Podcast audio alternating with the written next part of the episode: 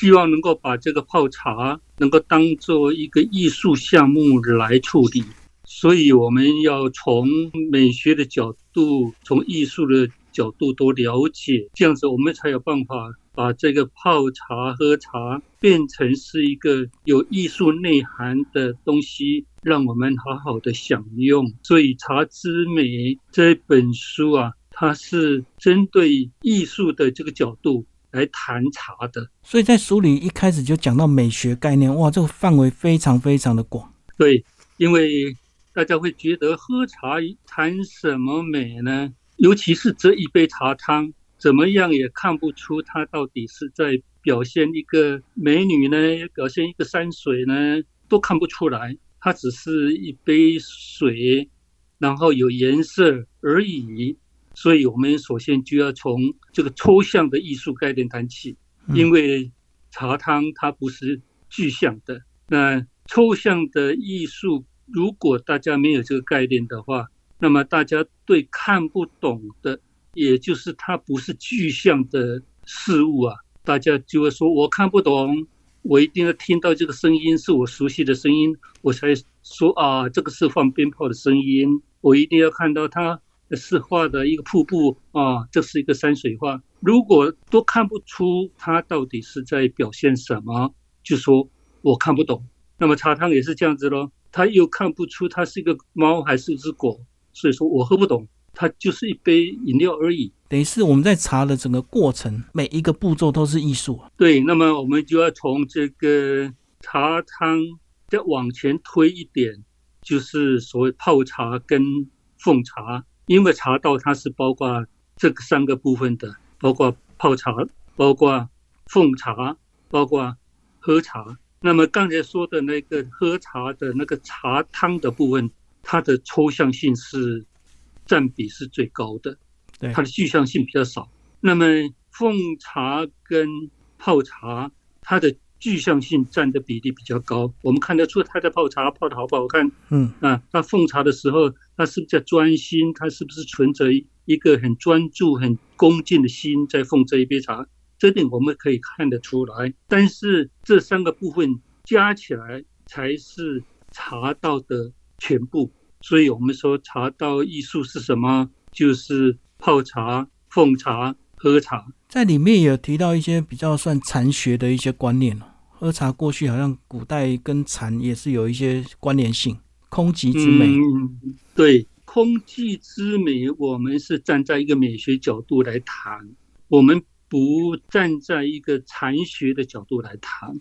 因为谈到茶道，这个道字大家就会想到茶道嘛，就是茶家道。那么道就是要谈点禅学、生命的哲学。那我是认为好像不太对。这个并不是茶的本体耶，已经是脱离茶的本身，跑到另外的一个领域去了。那么这个领域是属于哲学的领域咯，是属于禅学，是属于伦理的这部分去了。所以我们不要太往这边来讲，要不然的话讲不完。讲起茶道来，头头是道，都是道，都是哲学。那茶呢，我要忘掉了，我到底是在喝茶还是听道理来了？搞不清楚。所以，我们所说的这个所谓的空寂之美，是从美学的角度来谈茶汤的空寂。为什么茶汤有这个空寂的这种美感呢？因为茶汤多有苦涩这两个味道。那么，苦跟涩就是茶汤的基本味。那么，他就把这个茶汤带进去的那个比较激进的。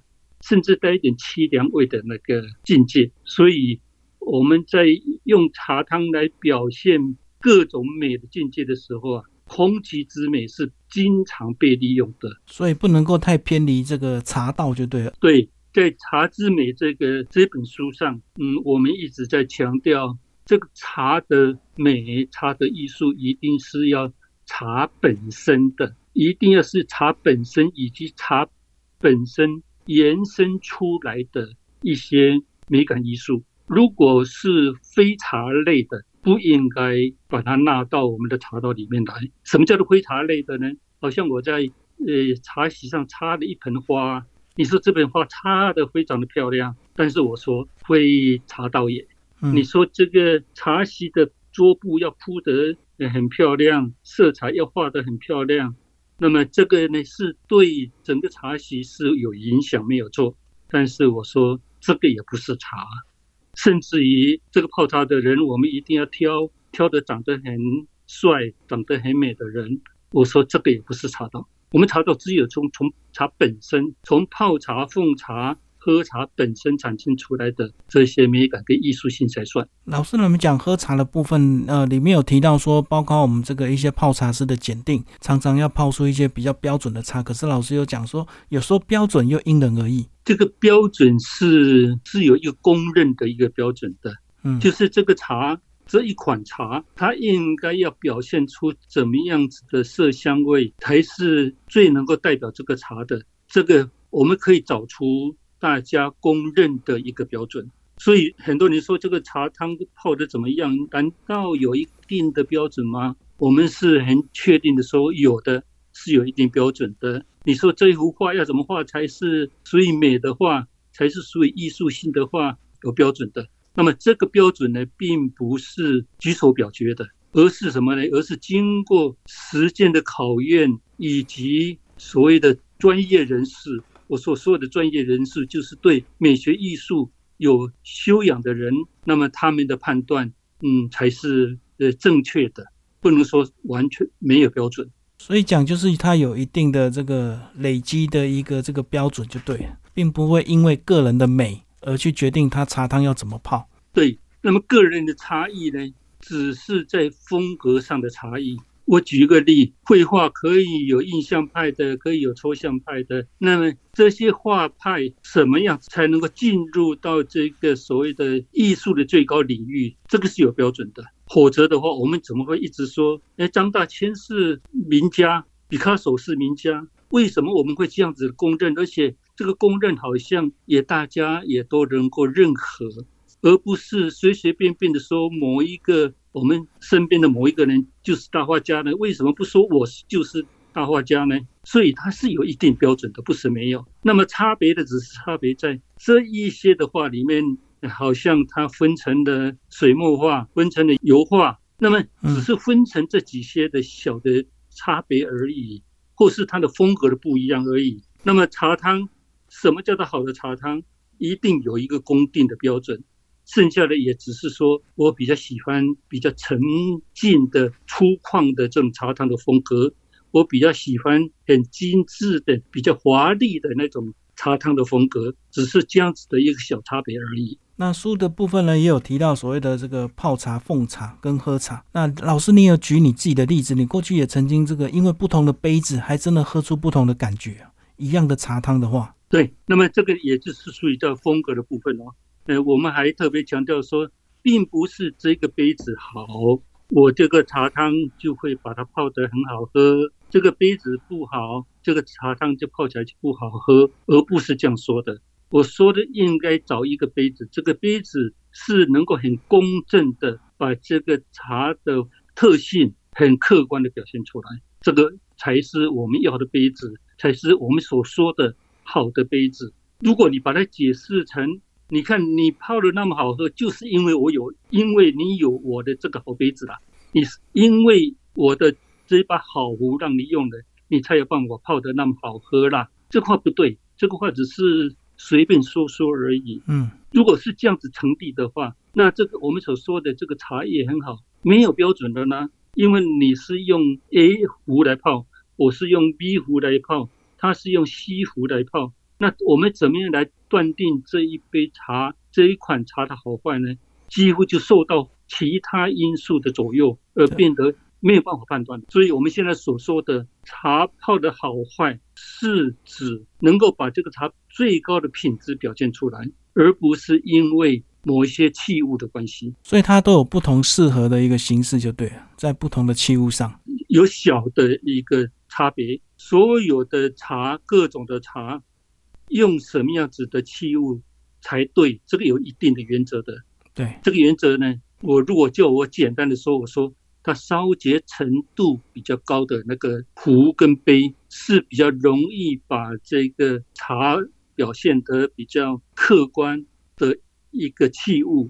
但是如果说你希望把这个茶表现得比较沉稳一点，比较低沉一点，那我就用稍微不要烧结程度那么高的，好像超结程度从九十分降到八十五分，那么它出来的风格是会有一点小小的差别。